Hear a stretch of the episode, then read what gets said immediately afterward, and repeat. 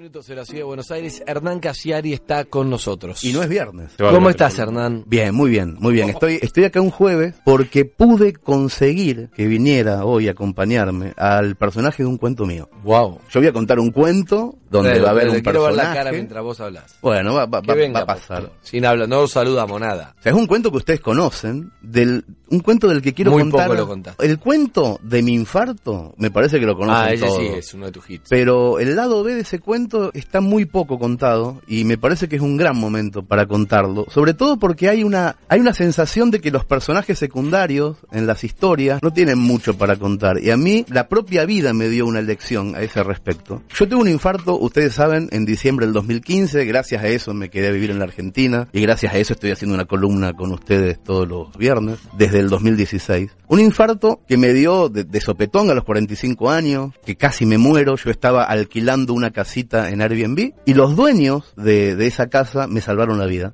Me subieron un auto, llamaron un patrullero, me llevaron al hospital, hicieron una cantidad de cosas tremendas para que yo no me muriera sin conocerme. Eras el inquilino. Yo era el inquilino, nos habíamos visto un día antes donde me dieron la llave de la casita de huéspedes y nada más. ¿Ya habías pagado vos? Y bueno, eso se paga por PayPal antes, o sea, ya estaba Ah, todo sí, pago. Sí, pero imagínate la review horrible que le va a dejar si se muere. Claro, la evaluación pública que tenés que No hacer. lo hubiera, no lo hubiera hecho él tampoco. El tema es que me salvé, me quedé a vivir en la Argentina y un año después, exactamente un año después, el 6 de diciembre del 16, con Julieta dijimos, vamos a visitar a esta gente, a Montevideo.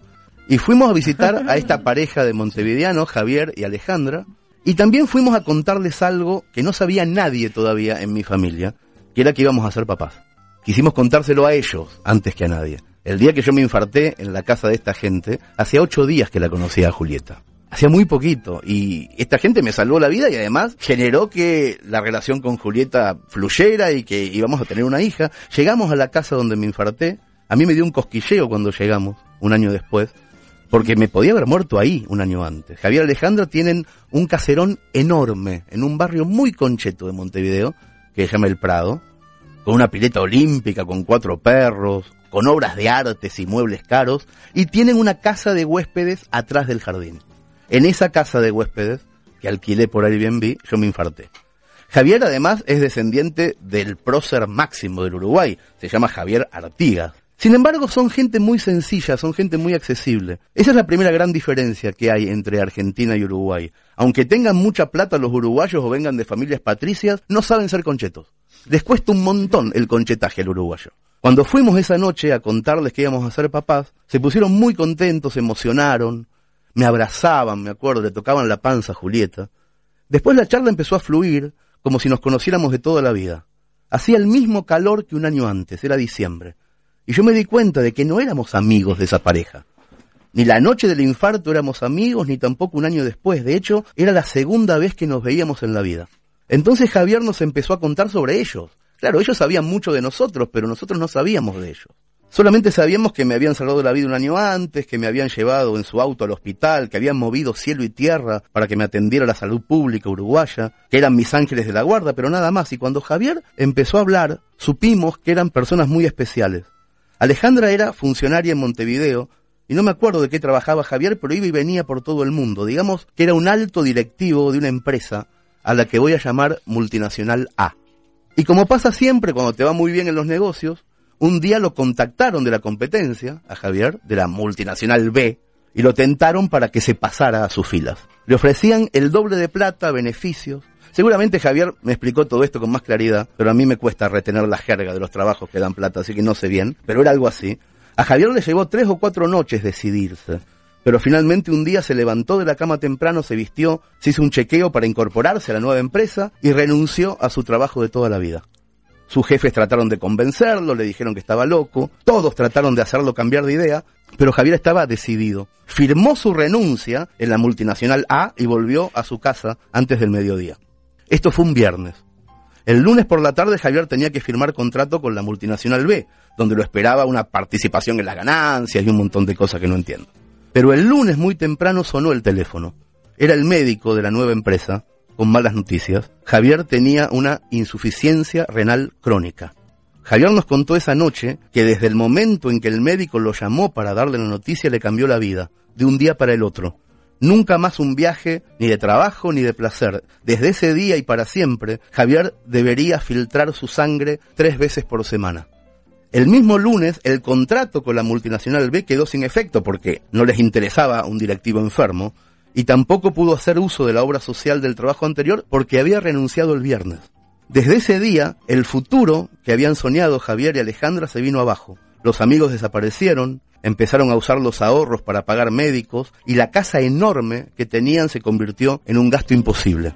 Javier ya casi no tenía fuerzas, las sesiones de diálisis le consumían la energía, estaba acostumbrado a un ritmo de vida lleno de reuniones, de hoteles, de viajes y ahora ya no sabía qué hacer.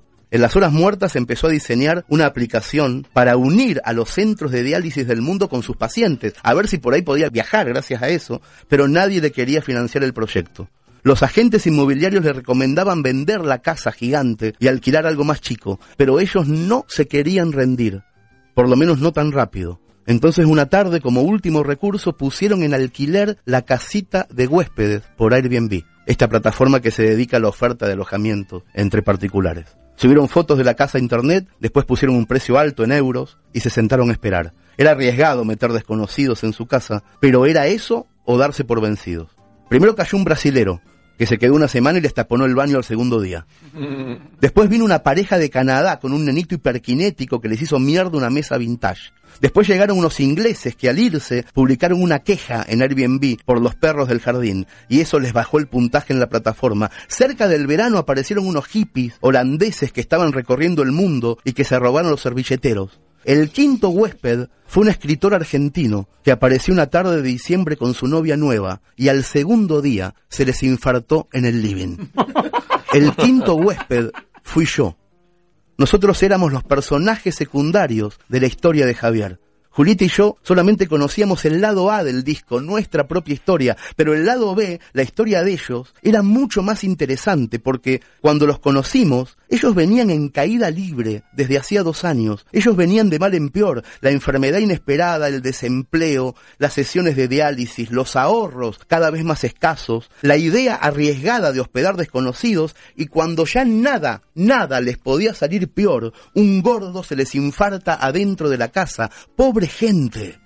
Ellos nos contaban todo esto un año después cagándose de risa y nosotros teníamos el corazón estrujado, no nos reíamos, no podíamos creer tanta mala suerte, todas esas desgracias. Entonces los interrumpimos a Javier y Alejandra y quisimos saber, ¿seguía Javier sin trabajo? ¿Iban a vender la casa? Y sobre todo, ¿los podíamos ayudar en algo? Nos dio vergüenza un año después estar ofreciéndoles ayuda, tendríamos que haberlo hecho antes.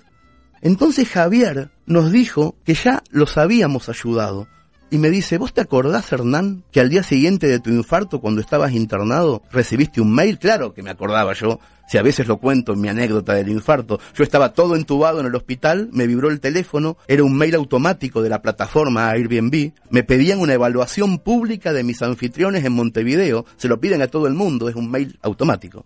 Entonces yo desde el hospital hice una reseña medio graciosa que se viralizó mucho. Ponía excelente vivienda para huéspedes con propensión al infarto de miocardio, la zona posee comunicación directa con el hospital, Javier Alejandro se convierten en ángeles de la guarda, una cosa muy chistosa. Y la, y la publiqué en Airbnb. Y entonces Javier me dijo, a esa reseña tuya la leyó el dueño de Airbnb, Joe Gebbia. Yo no lo podía creer. Joe Gebbia es el millennial más rico de Estados Unidos. Fundó Airbnb cuando estudió en San Francisco y ahora la empresa le está haciendo estragos a la industria hotelera de todo el mundo. Airbnb recibe 6 millones de huéspedes por año y todos dejan una evaluación pública. Lo miré a Javier y le dije, ¿vos me estás hablando en serio? Y Alejandra me hacía que sí con la cabeza. Y entonces sacaron una tablet y me mostraron un video de Joe Gebbia dando una charla TED donde nombraba el caso de un anfitrión uruguayo que había salvado de la muerte a un huésped argentino con Julieta no podíamos creer lo que veíamos. Esa charla TED ocurrió en Vancouver, Canadá, dos meses después de mi infarto. Entre los asistentes a esa charla estaban Bill Clinton, Steven Spielberg, que se cagaban de risa de mi reseña.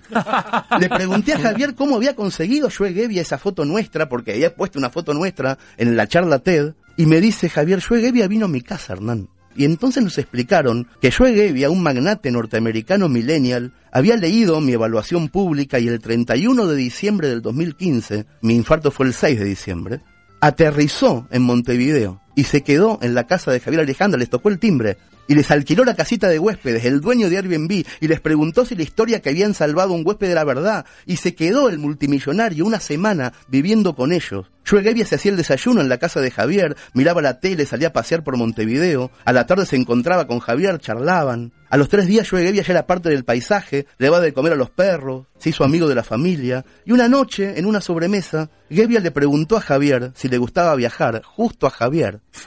Y Javier se animó a contarle que le habían detectado una insuficiencia renal crónica. También le contó a Gevia que había creado una aplicación para conectar pacientes de diálisis de todo el mundo. Gevia le preguntó si había tenido suerte con ese emprendimiento. Javier le dijo la verdad, nunca conseguí interesar a nadie, no tengo un mango. Esa noche de enero del 2016, a Joe Gevia la idea de Javier le pareció increíble y le ofreció asociarse le dijo, si un huésped de Airbnb tiene una enfermedad X, tu plataforma podría conectarlo con un anfitrión que ofrezca una casa adaptada a esa enfermedad. Javier abrió los ojos como el dos de oro. Era una idea simple y genial que cuajó en menos de 30 horas. Gebbia mandó un mensaje de WhatsApp a sus socios y a los 10 minutos a Javier le llegó un contrato por mail desde San Francisco y en menos de dos semanas Connectus Medical, la plataforma de Javier, recibió financiamiento por más de 3 millones de dólares. La noticia apareció en los medios internacionales, pueden buscarla en Google ahora mismo. En 2017 Connectus, la empresa de Javier, se convirtió en la startup más exitosa de Uruguay a Javier y Alejandra la vida les cambió por completo, empezaron a viajar de nuevo. Javier pudo hacerse diálisis en diferentes lugares del mundo gracias a esta aplicación que era de él.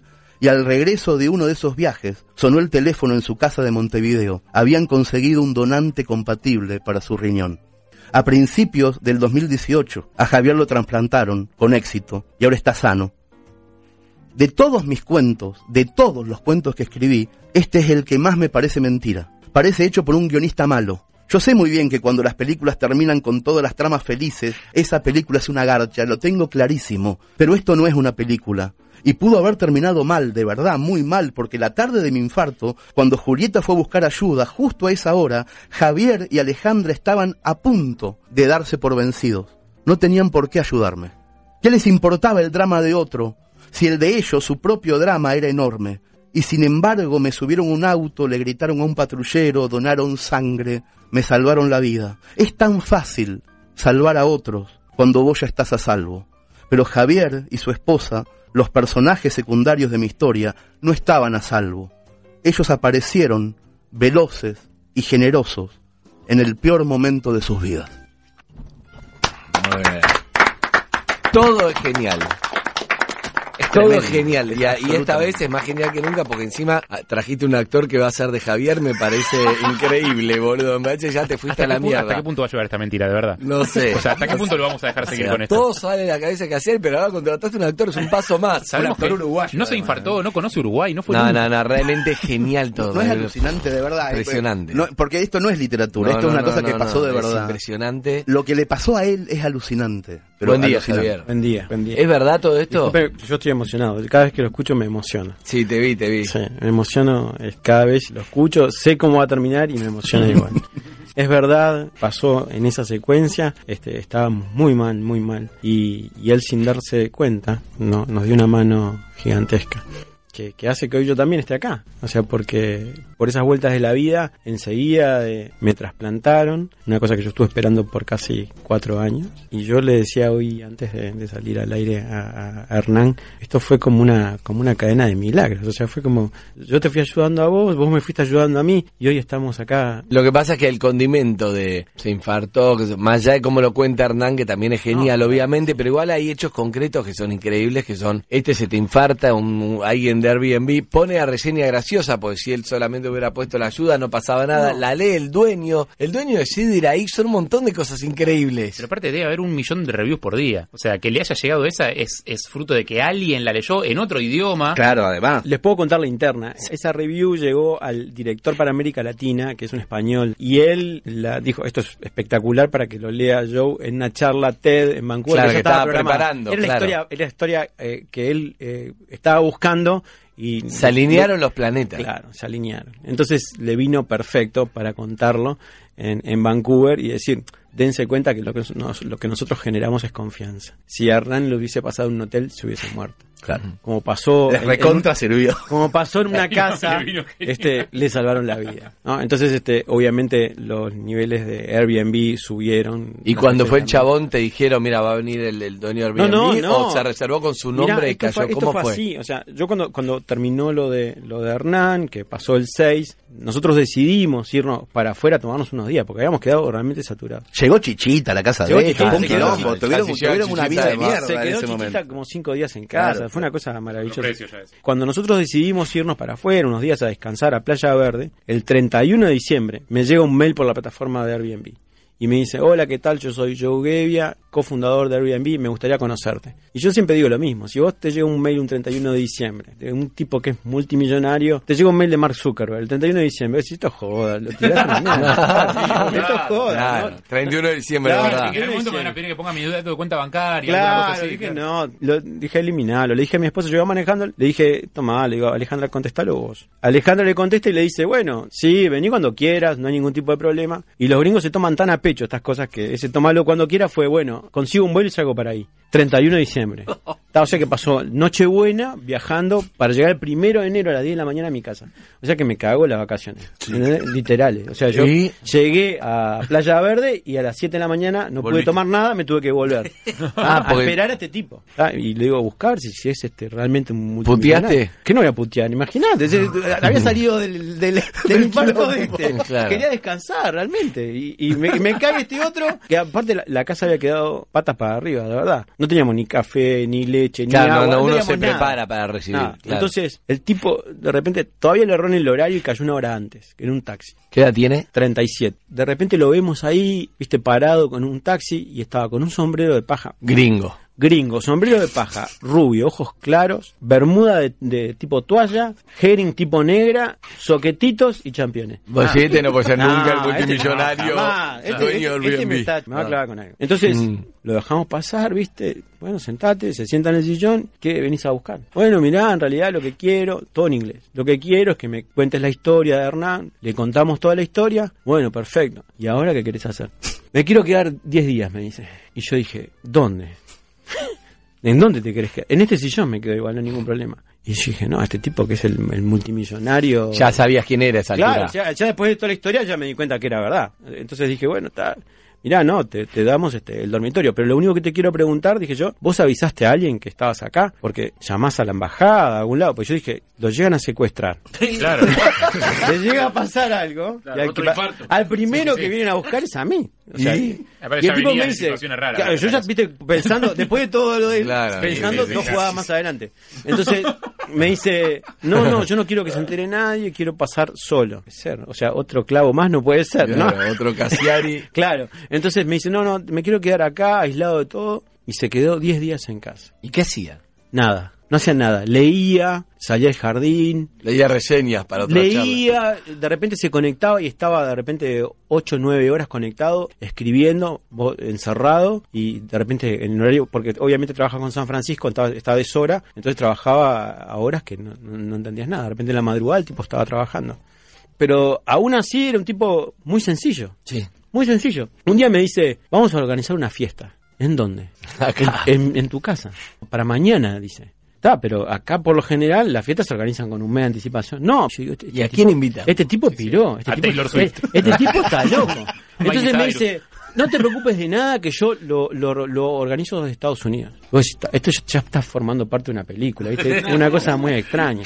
¿Y? Entonces, yo digo, bueno, está, sí, está, haz lo que quieras, yo qué sé. Yo estaba dializándome, no sé si saben lo que es diálisis, pero es obviamente el, el tratamiento donde te filtran la sangre, que lo Te que no que cumple. enchufar con la Exacto, te conectan, te horas. funciona cuatro horas, tres veces por Es semana. el laburo que deberían O sea, hacer los riñones, pero te lo hace una Exacto, máquina. te lo hace una máquina. O sea, no estabas en tu mejor momento. No, no estaba en mi mejor momento y en ese momento me llaman desde San Francisco y me dicen, hola, ¿qué tal? Señor Javier Artigas, sí, mire, lo quiero invitar a una fiesta que se va a hacer en Montevideo Hay que llevar algo. y, y claro, una fiesta que se va a hacer en Montevideo. ¿Y de dónde me llamas? De San Francisco. Y yo digo, pero la fiesta en mi casa. Ah, olvídese, no le dije nada. Pum, me cortó. o sea, te das cuenta del nivel de, de lo, que- lo que llegan los tipos. El tipo desde Montevideo había organizado una fiesta, lo estaban organizando desde San Francisco, el nivel... Increíble. Por Dios, quiero saber si se hizo la fiesta. Se hizo la fiesta, 150 personas. No, Y- quiero decir que Era- eran anfitriones de Montevideo. Ah, muy Ah, bueno. este, pero lo juntó en una tarde. Tocó, Claro. tocó Ah. David Guetta, todos. La, la llevaba. Todos llevaron todo, eran cuatro camiones en, en la puerta de mi casa parados con catering, eso, lo otro. Espectacular. Todo movido desde Estados Unidos. Bueno, esa misma velocidad para hacer el contrato de aso- cuando te asociaste con Sí, él. Es verdad, los 10 Eso- minutos te llegó el eso, contrato. Mira, en realidad yo le dije, mira, este, a mí le conté lo que estábamos haciendo y él me dice, mira, me interesa la historia, déjame hablar con, con la gente de comunidades. Al otro día, me, me- de mañana cuando nos vemos, me dice, anda a tu computadora acá y tenés que ver algo. Yo, viste, dije, bueno, está, no sé, me querrá pagar algo más de lo que... Entonces, este, o no me querrá pagar, no, no tengo muy claro. Entonces voy, leo, leo el contrato y era un contrato. O sea, un contrato donde él invertía, fue nuestro primer inversor. Ah, él me decía, a partir de ahora lo que vos tenés que hacer es que pacientes reciban a pacientes, enfermeros reciban a pacientes o doctores reciban a pacientes. Y es el formato de, de- el modelo de negocios que tenemos hoy.